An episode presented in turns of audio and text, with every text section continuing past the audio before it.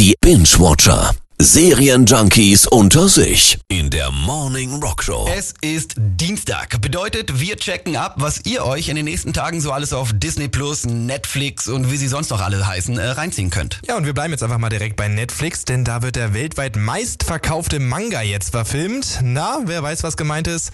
Es ist One Piece. Ich bin Monkey D. Ruffy und ich werde der König der Piraten. Hast du die Anime-Serie mal geschaut? Ja, boah, sporadisch sage ich mal. Nach der Schule mal so ein paar Folgen geschaut. Lief ja immer auf RTL 2 damals zwischen Detektiv Conan, Takeshis Castle und Yu-Gi-Oh! Das waren glorreiche Zeiten. Ja. Ne? Das war tatsächlich bei mir auch nicht anders. Äh, schon von gehört. Ich bin aber ehrlich gesagt nie so jetzt der aktive Anime-Schauer gewesen, so möchte ich sagen. Ich würde aber mal die Behauptung in den Raum stellen, den Strohhut-Piraten Ruffy mit seinen langen Armen habt ihr aber sicherlich alle schon mal gesehen. Über 1000 Folgen gibt's da ja mittlerweile schon. Und ab morgen gibt's dann eben auch eine richtige Verfilmung von. Warum sollte jemand Pirat werden wollen? Weil es nichts Besseres gibt.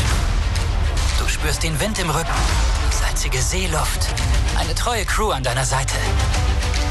Sie ist fertig! Was ist das? Eine Piratenflagge. Aber wenn ich das richtig in Erinnerung habe, ist das doch alles völlig absurd mit telepathischen Fähigkeiten, abnormalen Figuren und Kräften und so ein Kram, oder? Ja, hast du gut in Erinnerung. Und genau das gibt's auch in der Serie. Wir verfolgen Ruffy und Co. auf seinem Weg zum König der Piraten zu werden.